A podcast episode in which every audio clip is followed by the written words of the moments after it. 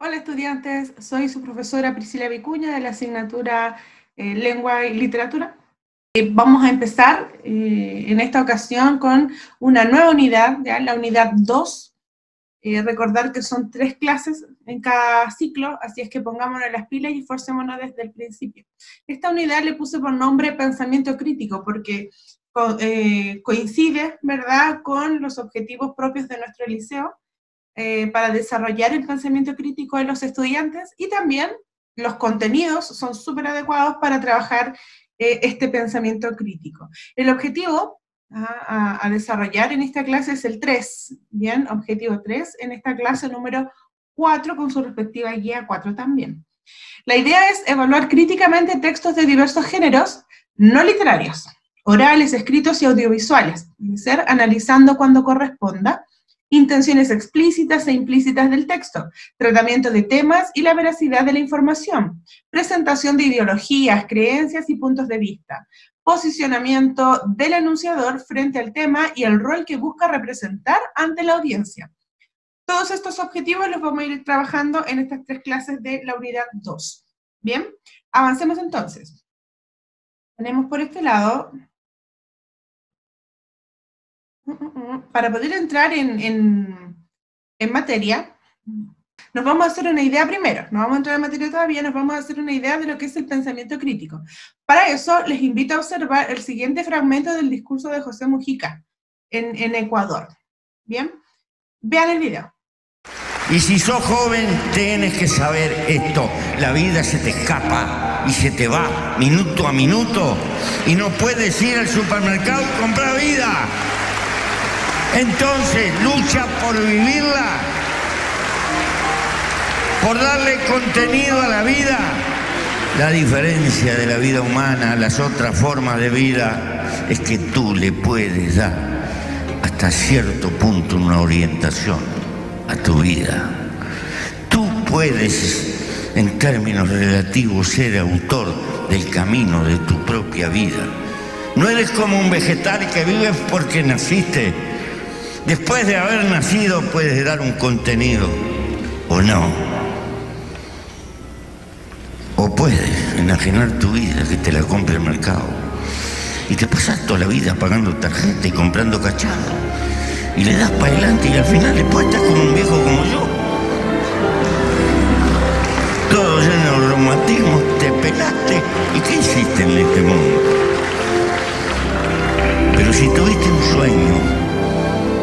Peleaste por una esperanza e intentaste transmitirle a los que quieran. Tal vez quede un pequeño aliento rodando en las colinas, en los mares. Un pálido recuerdo que vale más que un monumento, que un libro, que un himno, que una poesía. La esperanza humana que se va realizando en las nuevas generaciones. Compañero, Nada vale más que la vida, luchen por la felicidad. Y la felicidad es darle contenido a la vida y rumbo a la vida y no dejarte que te la roben. Y para eso no hay receta. Está acá, en la conciencia. Si sos usado o usás el maravilloso, la maravillosa oportunidad de haber nacido, casi milagrosa. Por lo demás, un segundo consejo a los jóvenes. imposible cuesta un poco más. Y derrotados, derrotados son solo aquellos que bajan los brazos y se entregan. La vida te puede dar en todos los órdenes, en el amor, en el trabajo, en la aventura de lo que estás pensando en los sueños que pensás concretar, pero una y mil veces estás hecho con fuerza para volverte a levantar y volver a empezar, porque lo importante es el camino.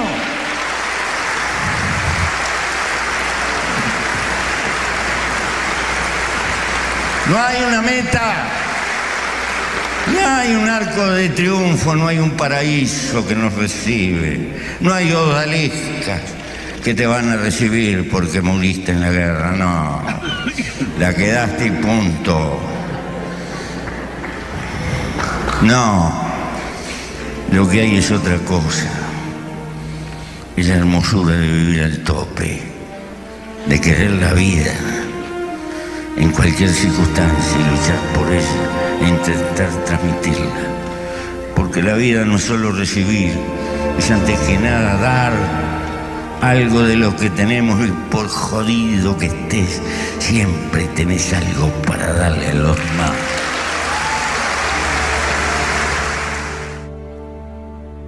Bien, dentro de todo lo que nos plantea eh, José Mujica, bien, que me imagino lo deben conocer, es un personaje muy importante a nivel latinoamericano y si no lo conocen, busque la información.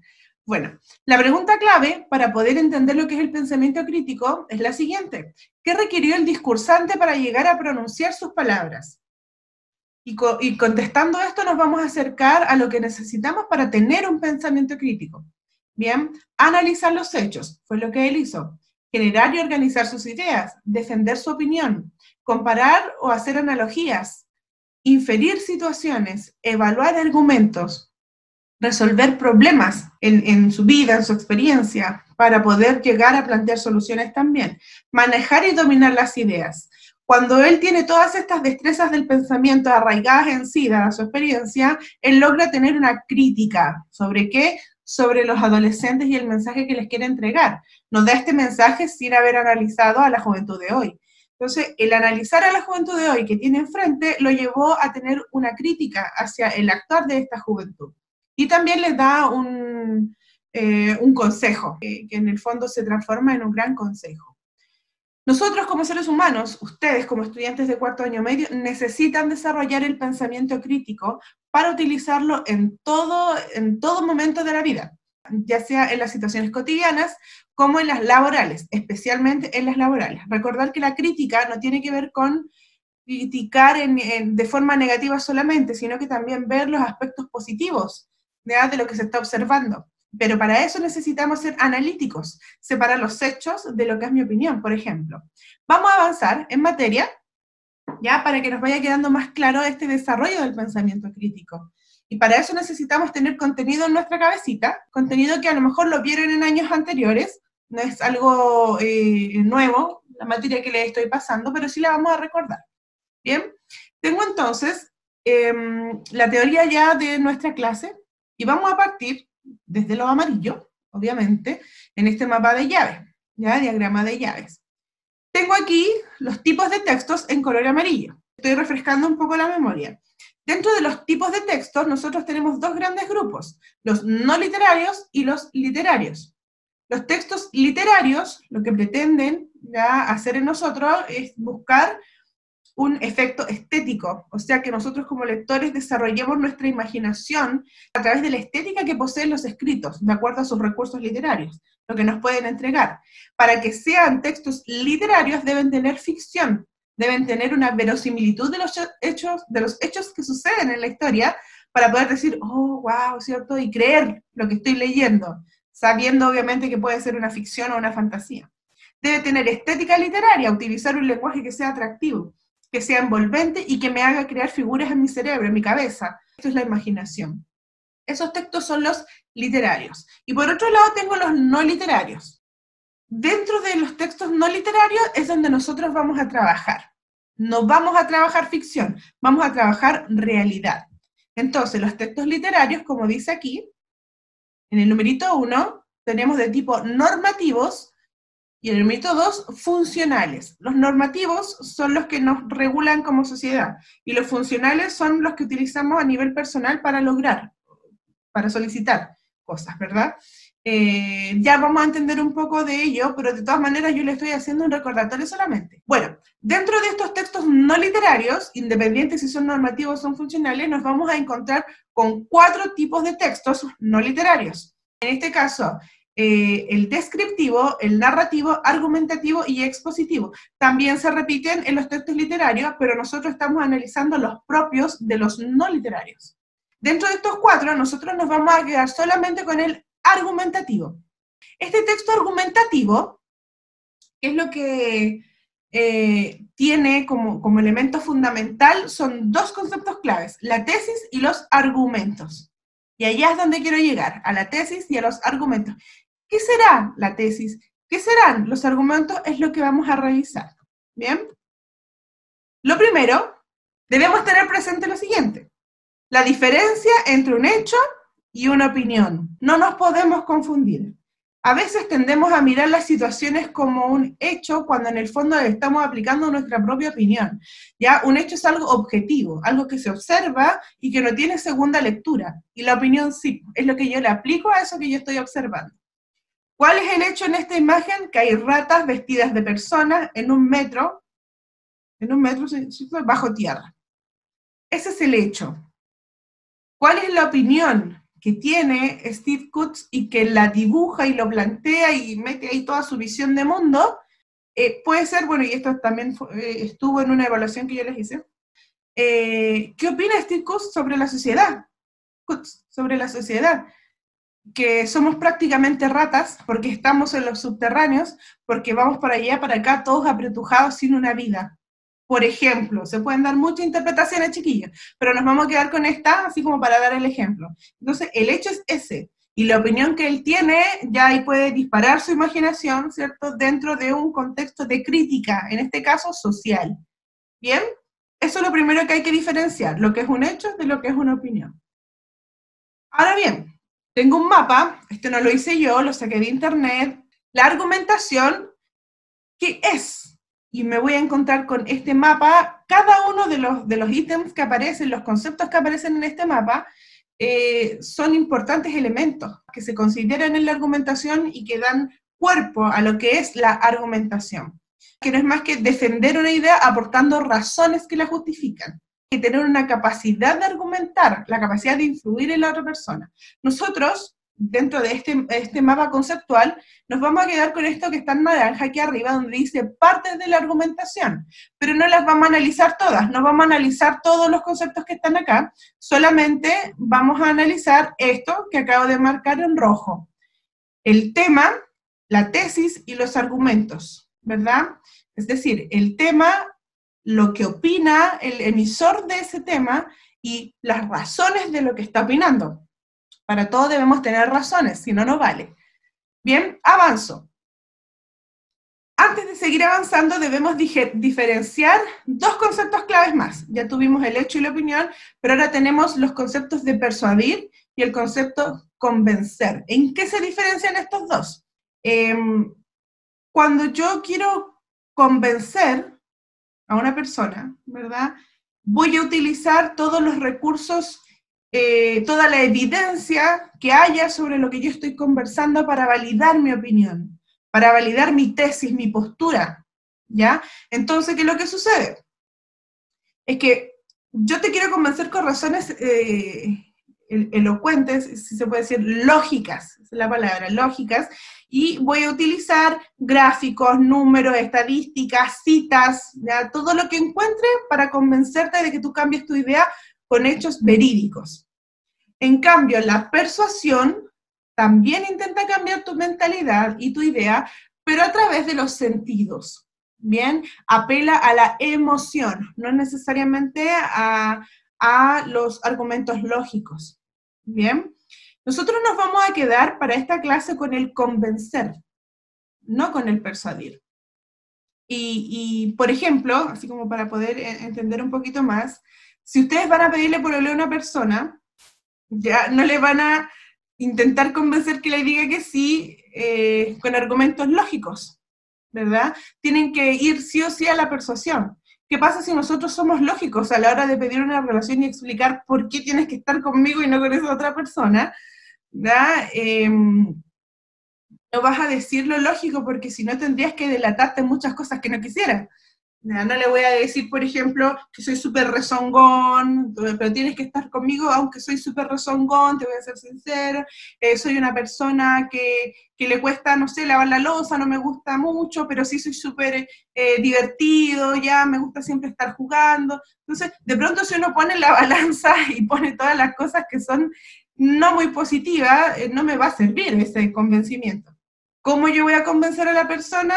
A través de la persuasión, los sentimientos. Hablarle bonito, ya regalarle alguna cosita, todo eso es la emoción y esa es la persuasión. La publicidad maneja la persuasión a la perfección y vamos a ver eso más adelante. Bien, entonces, el propósito del texto argumentativo es eh, pelear a la hora de cambiar la idea de la otra persona porque muchos piensan, hay que debatir, hay que pelear, voy a discutir mi idea. Discutir no es pelear, ¿ya? Lo que están haciendo estas dos personas, por ejemplo, totalmente negativo. El texto argumentativo no consiste en llevar una discusión de tono violento, agresivo u ofensivo. Todo lo contrario, y para eso es que existen los argumentos, para eso se utiliza la lógica. Cuando una persona utiliza la violencia, ya sea verbal o física, es porque ya se le acabaron los argumentos, no los tiene, no sabe conectar sus ideas en el cerebro. Es súper importante eh, encontrar este recurso que lo va a dar eh, el pensamiento crítico. Lo que sí sería correcto, justamente, mostrar, mostrar los argumentos lógicos. Ya, yo tengo acá los tipos de textos los tipos de textos argumentativos. No se preocupen que no los vamos a analizar nosotros en esta clase, no nos corresponde. Eso es materia de los años anteriores. Ya ahora estamos llegando a aplicar esto aprendido. Yo sé, yo sé que ustedes a lo mejor eh, no tuvieron clases, muchas clases el año pasado por todo lo que sucedió en Chile y otras cosas. Eh, sin embargo, les invito a, en la guía aparece toda esta información y les va a quedar mucho más claro. Y si siguen teniendo dudas, me llama, me escribe y yo les explico. Ya, pero lo que necesitamos nosotros para nuestra clase de, de hoy está en el tipo de texto argumentativo aparece aquí el debate, el discurso y el artículo de fondo. Estos tres textos son los que nos van a servir para nuestra clase de hoy, para la guía y para la evaluación que vamos a tener más adelante. ¿Cuál es el tipo de texto que vamos a utilizar para la evaluación o el que ustedes van a empezar a desarrollar? Me imagino que no lo conocen, pero vamos a ir acercándonos de a poco. El debate, porque se defienden las ideas, es una discusión, es una discusión formal que tiene cierta estructura. Entonces la persona cuando escribe un ensayo va discutiendo, se imagina como si tuviera el lector adelante y le va explicando sus ideas. Eh, el discurso, que es un discurso público, debe tener una intención para capturar la, atención del lector, es un recurso del discurso público, nos va a servir para entender lo que es un ensayo. Y además el artículo de fondo, que viene a ser una especie de columna de opinión en los diarios. No sé si las han visto alguna vez, donde el autor expresa su punto de vista con reflexiones. Esos tres tipos de textos me sirven para conformar lo que es un ensayo, que más adelante les voy a explicar de qué se trata, en la otra clase. Les invito a ver el siguiente video, súper breve, de lo que es, bueno, una síntesis en el fondo de lo que es el texto argumentativo. Véanlo. Pasemos al texto argumentativo. Imagínense que alguno de ustedes no estuviera de acuerdo con algo que yo digo. Eso está bien, pero pónganle una argumentación. Escríbanme un mail explicando el porqué de su desacuerdo. Redacten un texto y traten de convencerme. Porque de eso se trata un texto argumentativo, de convencer o persuadir de que un punto de vista es más válido que otro. Va a ser difícil. Ahora, si comentando una película con un amigo le dices, no me gustó esa película porque es mala, eso no es un texto argumentativo, porque le falta lo básico, las razones, los argumentos racionales. Si en cambio le dices, no me gustó la película porque aunque el guion era bueno e interesante, el protagonista no presenta evolución a pesar de todo lo que le va pasando, y las actuaciones son frías y externas. Ahí sí estás argumentando. Un texto argumentativo tiene generalmente las siguientes partes una tesis, que es la idea que el autor defiende o rebate, es su punto de vista. Los argumentos, que son los criterios lógicos y racionales que ocupa para defender su punto de vista. Una o más conclusiones que le sirven al autor para reforzar su tesis y algunas veces para dejar en claro cuál es su objetivo final de persuasión. Las conclusiones a veces pueden estar explícitas o implícitas. Veamos este ejemplo de texto argumentativo sobre los productos transgénicos expuesto por un detractor de su consumo. Los productos transgénicos son nocivos para la salud. La tesis. Estudios internacionales confirman que niños consumidores de productos transgénicos desarrollan más alergias. Argumento 1. Los estudios no han confirmado que los productos transgénicos sean inocuos para la salud. Argumento 2. Estudios internacionales confirman que niños consumidores de productos orgánicos desarrollan menos alergias que niños consumidores de productos transgénicos. Argumento 3. Los productos orgánicos son más sanos que los productos transgénicos. Conclusión 1 explícita. Incluso podríamos inferir una conclusión implícita. No compre productos transgénicos. ¿Te das cuenta? Es importante entonces que cuando identifiques un texto argumentativo partas con la pregunta de ¿qué pretende el autor con este texto? ¿Cuáles son sus intenciones? Después, trata de identificar las partes del texto argumentativo, los argumentos y las conclusiones. Y recuerda, ahora que estás leyendo mucho, siempre pregúntate qué tipo de texto es el que estás leyendo. Suerte. Bueno, ya le explicó esta, la, profesora de la PCU. Em, insisto, todos estos recursos están en línea, ya el YouTube de Puntaje Nacional eh, y de, todas las páginas están disponibles para ustedes, para poder eh, indagar en los contenidos. Sin embargo, ella explica súper clarito a lo que queremos llegar, con que nosotros para desarrollar un texto argumentativo, para tener un pensamiento crítico, ¿verdad? Que es texto argumentativo puro en nuestro cerebro, necesitamos generar nuestras propias ideas, o sea, una tesis, y nuestros propios argumentos, que son las razones, para defender algo, ¿verdad? El tema del cual te están hablando. Y para que tú tengas esa capacidad de ver algo y analizarlo críticamente. Eso es lo que queremos conseguir. Lo más probable es que ustedes ya lo hagan. Sin embargo, necesitan reforzar eh, desde la parte de la comprensión lectora. Aquí tengo un texto, como para dar un ejemplo un poco más visible, la importancia de comer de todo, ¿ya? Es un ensayo muy breve. Y este ensayo breve nos eh, tiene una tesis, tiene cinco argumentos, tiene una visión o creencia y tiene una conclusión. Bien, en lo celeste vamos a encontrar los argumentos, pero me quiero ir primero a la tesis, que está en color amarillo. Dice, debemos seguir una alimentación variada, dice la tesis. El argumento 1 y 5 me dicen, eh, perdón, del 1 al 5, debemos seguir entonces una alimentación variada, es la tesis. ¿Por qué? Comiendo solo dulces se te estropearán los dientes. Abusar del azúcar no es bueno, no es bueno ni para tu estómago ni para tu salud en general. De lo contrario, nuestro crecimiento puede verse perjudicado. Sustancias nutrientes y estas se hallan repartidas entre las diferentes clases de alimentos. No comer algún tipo de alimento puede producirnos problemas de salud. Todos esos son argumentos para decir, son razones para decir que hay que tener una alimentación variada. Bien, en el color rojo me dice eh, la visión o creencia que se desprende del autor, del ensayista. Por si fuera poco, puedes engordar, es decir, que engordar o los gorditos están eh, en mala salud. Conclusión, se repite la conclusión al final. Tiene que haber una conclusión en todo ensayo, en todo texto argumentativo. Una mala alimentación puede producirnos enfermedades, problemas de obesidad o, de falta de peso y un mal desarrollo. Si se dan cuenta, no leímos el texto completo para eh, entender qué es un texto argumentativo y las ideas que plantea este ensayo, que es la importancia de comer de todo, radica en que em, nos permite tener una buena salud. Este texto aparece en la guía, aparece explicado también y aparece con estas, aparece con unas preguntitas, ¿ya? Que ustedes las van a ver y de acuerdo a esto que yo le acabo de mencionar abajo con los colores, van a poder contestar de mejor manera la guía. La guía, jóvenes, em, vamos a hacer el proceso de manera diferente. ¿En qué sentido? Junto con esta clase yo te estoy entregando la guía y el, y el link, el formulario para que tú subas la guía ya está disponible. ¿Ya? Va a estar disponible al momento de que tú recibas esto.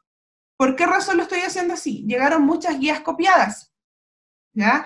Y ya sé que no es mi problema de los estudiantes que no quieren pensar y que se están farreando el tiempo, ¿verdad?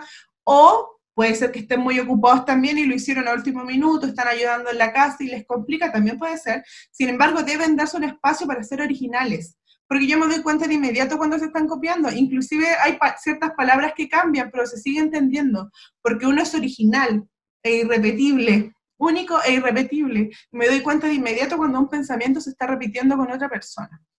¿Qué es lo que va a suceder?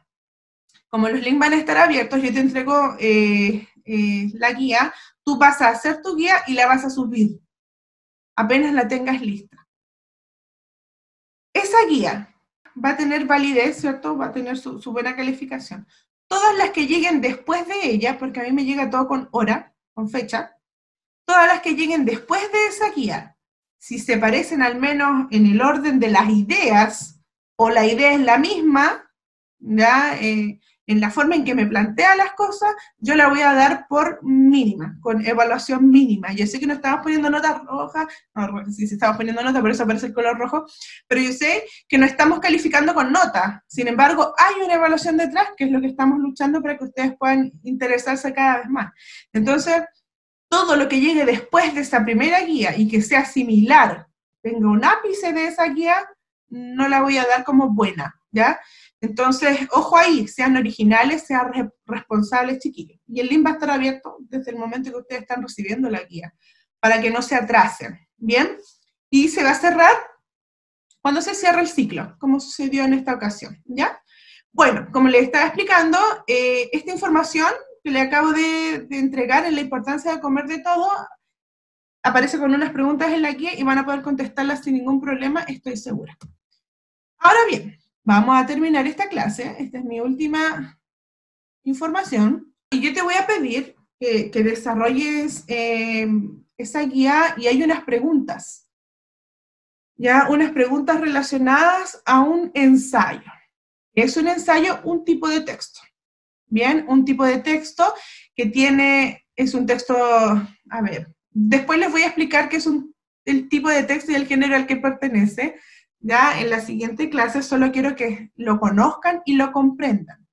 Para ello deben saber que es un texto argumentativo y tiene mucho de literario también, pero lo literario se le ve solamente en la manera de expresar, que es libre. Ahí radica el arte del ensayo. El ensayo, a lo mejor no han leído un ensayo o no saben lo que es, no es ensayar una obra o un canto, no. Es un tipo de texto donde uno ensaya sus ideas, las vuelca y las escribe. Eso es un ensayo. Muchas películas son ensayos, quizá podamos ver en algún momento.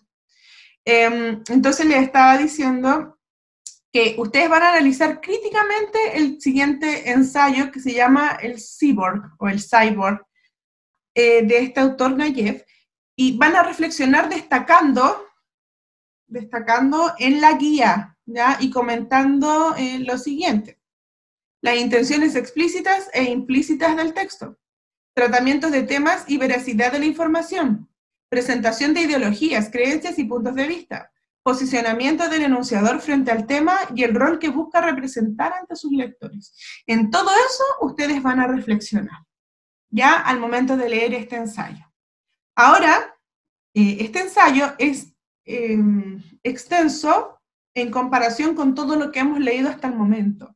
Son tres hojas aproximadamente eh, de ensayo de un texto bastante interesante que habla sobre el cyborg, sobre el hombre que se va convirtiendo y que la tecnología va poco a poco cambiando la estructura del, ser humano. Eh, pero eh, usted lo puede reflexionar solo, trabajar solo y contestar solo, ¿cierto? Hacer su propia comprensión, porque en la evaluación va a entrar este texto también y otros más. Pero lo que em, yo le estoy ofreciendo como una ayuda y es voluntad suya si lo veo o no, una cápsula donde voy a hacer la lectura del ensayo. ¿Ya? Voy a hacer la lectura, lo voy a ir comentando también para ir sacando las ideas, ¿verdad? Y ayudar a la comprensión de este ensayo. Esta cápsula la voy a entregar a ustedes, ¿verdad? A través de, como siempre nos comunicamos, y va a ir acompañando, va a ser un complemento. El que lo quiere ver puede, y el que no está en su total libertad. Lo que va a tener esa cápsula es la lectura del ensayo y con comentarios míos para ayudar a la comprensión lectora. Eso es jóvenes. Espero, a eh, espero que se pueda comprender la idea del desarrollo del pensamiento crítico. Primero, y antes de pasar a que ustedes critiquen, ¿cierto? En la evaluación debemos reconocer que existe eh, la tesis y el argumento. Y en cuanto a la tesis y el argumento son fundamentales para formular nuestra crítica y nuestro pensamiento que se acostumbra a criticar en todo, en todo orden de cosas, pero no para ser unos viejos refunfuñones criticándolo todo y discutir con las noticias, por ejemplo, no, sino para realmente tener una opinión de lo que sucede. Somos seres pensantes y una de las destrezas máximas, ¿verdad?, en, el pensamiento de ustedes, lo que deben lograr es desarrollar este pensamiento crítico. Les espero entonces en las próximas retroalimentaciones, en la evaluación. Cualquier duda, ustedes saben que se pueden contactar conmigo. ¿Ya? Un saludo. Chao, chao.